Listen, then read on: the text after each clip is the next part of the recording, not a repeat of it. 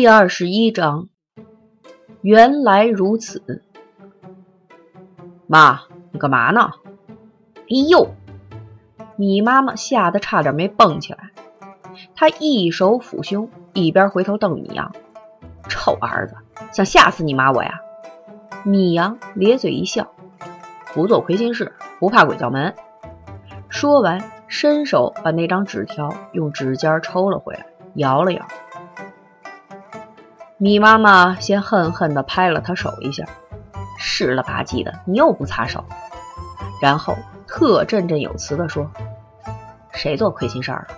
我这儿掸灰，这纸条自己掉出来，我帮你捡起来的。”是是是，米阳无奈地摇摇头：“那我谢谢您嘞。”米爸爸端着鱼从厨房里走出来，招呼开饭。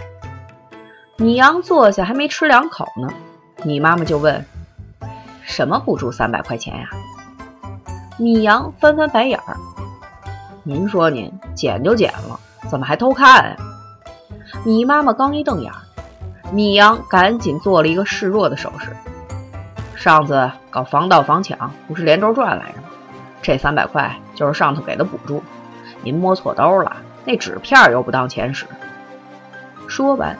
他从裤兜里摸出三百块钱来，头一低，双手高举，递给米妈妈：“老佛爷，请笑纳。”虽然钱不多，但是儿子的孝敬还是让米妈妈心里乐开了花。不用，你自己留着花吧。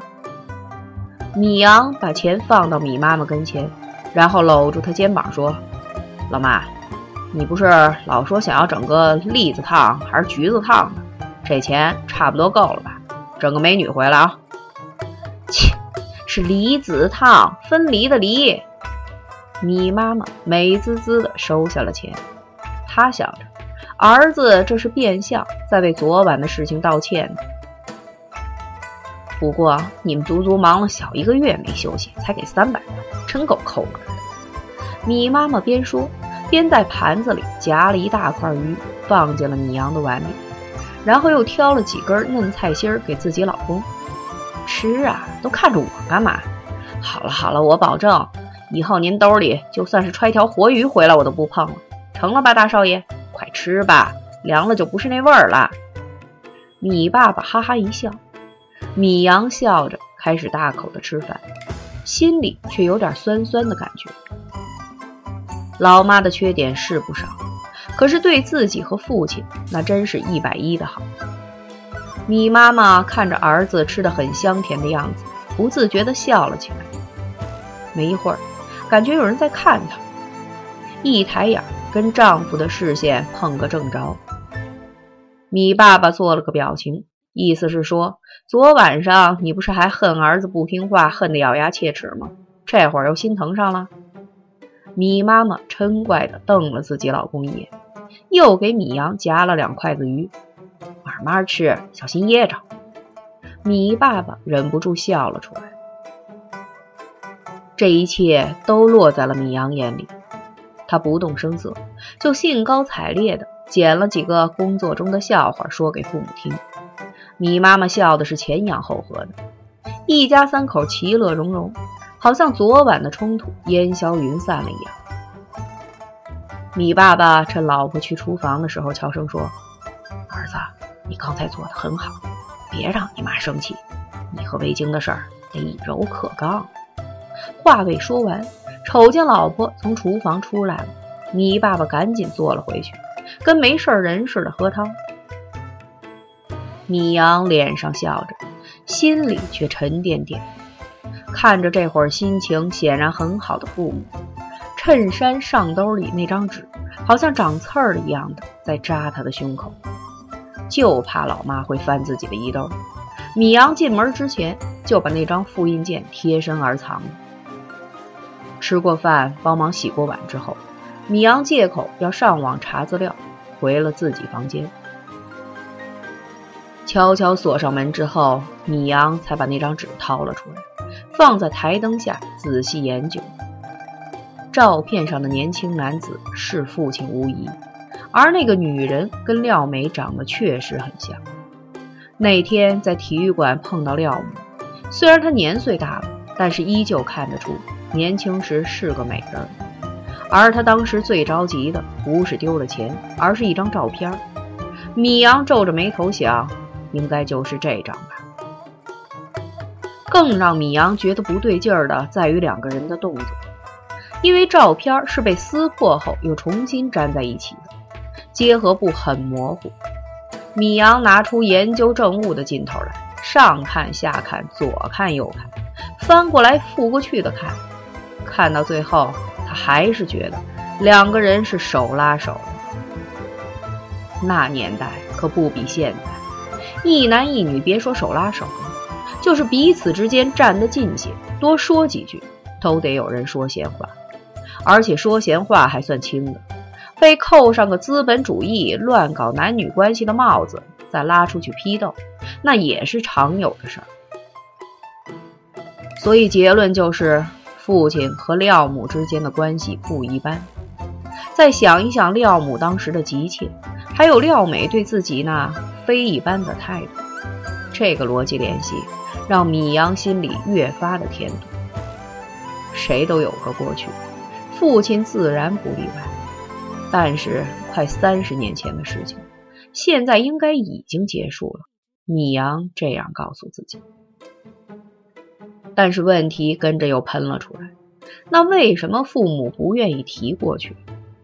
廖母干嘛对这照片这么重视？还有廖美，她显然知道些什么。那她接近自己又是为什么？这一连串的为什么让米阳头痛无比。他把纸片往桌上一拍，人就往床上倒。哎呦，靠！米阳揉着脑袋骂了一句。他刚才把手机扔床上了，这一躺正好硌了自己后脑勺。烦躁的米阳正想把手机扔出去，希瑞姐姐开始吼叫。他低头看了眼电话号码，一愣，这么巧，他立刻按了接听键。喂，哪位？一声轻笑传来，廖梅好像心情很好似的。是我，你不会没记我电话号码吧？你有事儿吗？米阳没有回答他的问题。那边安静了一下，廖美又问：“怎么了？心情不好？”没什么，米阳说。明天有空出来聊聊吗？廖美好像丝毫也不介意米阳态度冷淡时，发出邀约。他知道照片的事儿了，还是？米阳脑子里把各种情况迅速的过了一遍。夜猫子进宅，无事不来，这样也好，先去探探他的底儿。行，哪儿见？几点？米阳问。真痛快！廖美半开玩笑半嘲讽地说。要是警察都像你这样，连说话都这么有效率，那国家可就太平了。是啊，要是再少些喜欢无事生非、没事找事儿的，那我们警察就可以彻底消失了。米阳不软不硬地回了一句。廖美没有生气，反倒大笑了起来。说得好，那明天晚上，具体地点和时间我们再定吧。我怎么都好说，你就未必了，如何？好，没问题。米阳回答：“拜拜。”廖美利索地挂上了电话。米阳刚想放下手机，手机又开始叫。他拿过来，却发现没有号码显示，心说：“这谁呀？”犹豫了一下，还是按了通话：“喂，哪位？”那边显然一愣，没说话。米阳不耐烦地说：“说话，不说挂了。”哎维京的声音传来：“挂什么呀？你挂吃枪药了？”米阳愣了一下，然后条件反射似的就笑了：“你呀，不对啊，你什么时候把号码隐藏了？”维大小姐今天办的，为什么呢？因为早上维妈妈那场误会，让他很生气，又有点说不出口的窃喜，烦躁又胆怯。一天愣没敢去找米阳，咽不下这口气的维京左思右想，干脆跑到移动去办了个号码隐藏，然后打算晚上捏着鼻子用假声飞快的骂米阳一顿出出气。可没想到电话刚一拨通，米阳的口气比他还冲，反倒吓了自己一跳。你心情不好？啊？维京问。米阳突然觉得心情好了很多。虽然维京的问题和廖美一样，但是效果绝对不同。嗯呐，米阳放松地躺回了床上，开始诉苦。很不好，真不好啊，特不好，太好了！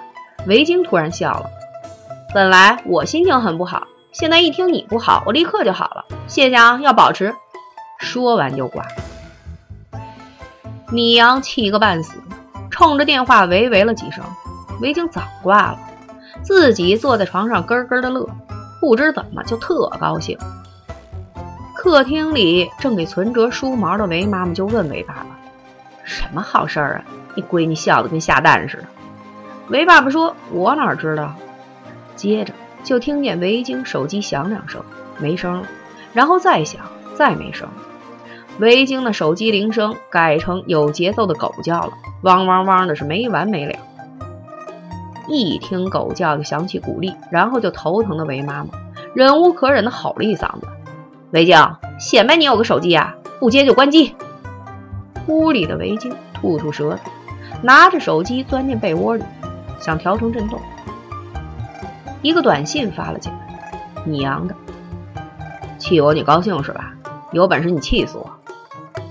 维京撇撇嘴角，说了句：“德行。”刚想回信，又一条短信进来了。维京一看，天，差点把这事儿忘了。上周亚军还追着自己问来着。这边的米阳很快收到了回信，他笑呵呵打开一看，那上面写着：“谢排长，很高兴接受你的邀请，我们见面聊。”谢军。你咋的了？中队长头顶毛巾洗澡归来，本来正哼哼二人转呢，路过办公室的时候，无意间瞥见正在值班的谢军拿着手机发愣，忍不住多看了他两眼，却发现这小子脸上的表情很古怪，好像在笑，可又很纠结的样子，鼻尖上都冒汗了，亮晶晶的。谢军虽然年轻。但是天生的性格稳重，第一次冲火场都没见他紧张过。队长不禁万分好奇，推门走了进来。谢军吓了一跳，第一反应就是把手机往兜里揣。队长，您还没睡啊？刚洗完。队长笑呵呵走了过来，看啥呢？还藏？他用下巴指指谢军塞进裤兜里的手机。没啥。队长，你赶紧回宿舍吧，难得嫂子来看你，要珍惜时间啊！谢军赶紧转了话题。队长看他面红耳赤的样子，心里大概有数了。他是过来人，也不再追问，说了句：“行，那我休息了，有事儿随时叫我。”你小子！队长意有所指的一笑，耷拉着拖鞋往外走。谢军一个立正。傻笑装糊涂，竖着耳朵听了半天，队长的塌了板声终于消失在了楼道尽头。谢军长出了一口气儿，又跑到门口往外打量了一下，确认没有人了，这才回到座位，掏出手机看他早已背下来的短信。劲儿劲儿的，屁大点的事儿还特意发个短信过来，我这娘在吼的得睡了，不许再骚扰我了，回头跟你算账。好了，让姐姐摸摸头，乖乖睡觉。谢军看完了第一百零一次短信，又第一百零一次的犯愁。维京什么意思啊？这是愿意来还是不愿意来？开头看着是在骂自己，可结尾又是这样的亲密。谢军用力挠头皮，也想不出个所以然来，又不敢去问维京，怕打扰他休息。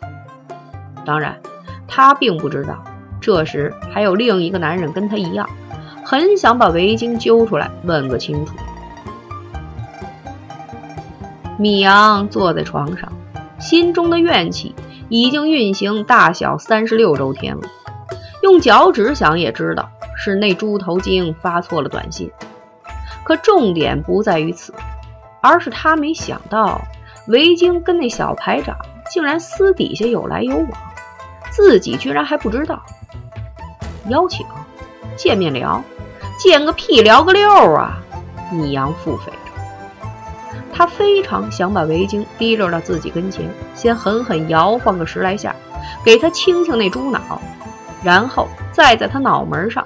用油性笔写上“米阳”两个字之后，去游街示众。可想了一百种收拾围巾的方法之后，米阳还是重重躺回床上，拉被子蒙头睡觉。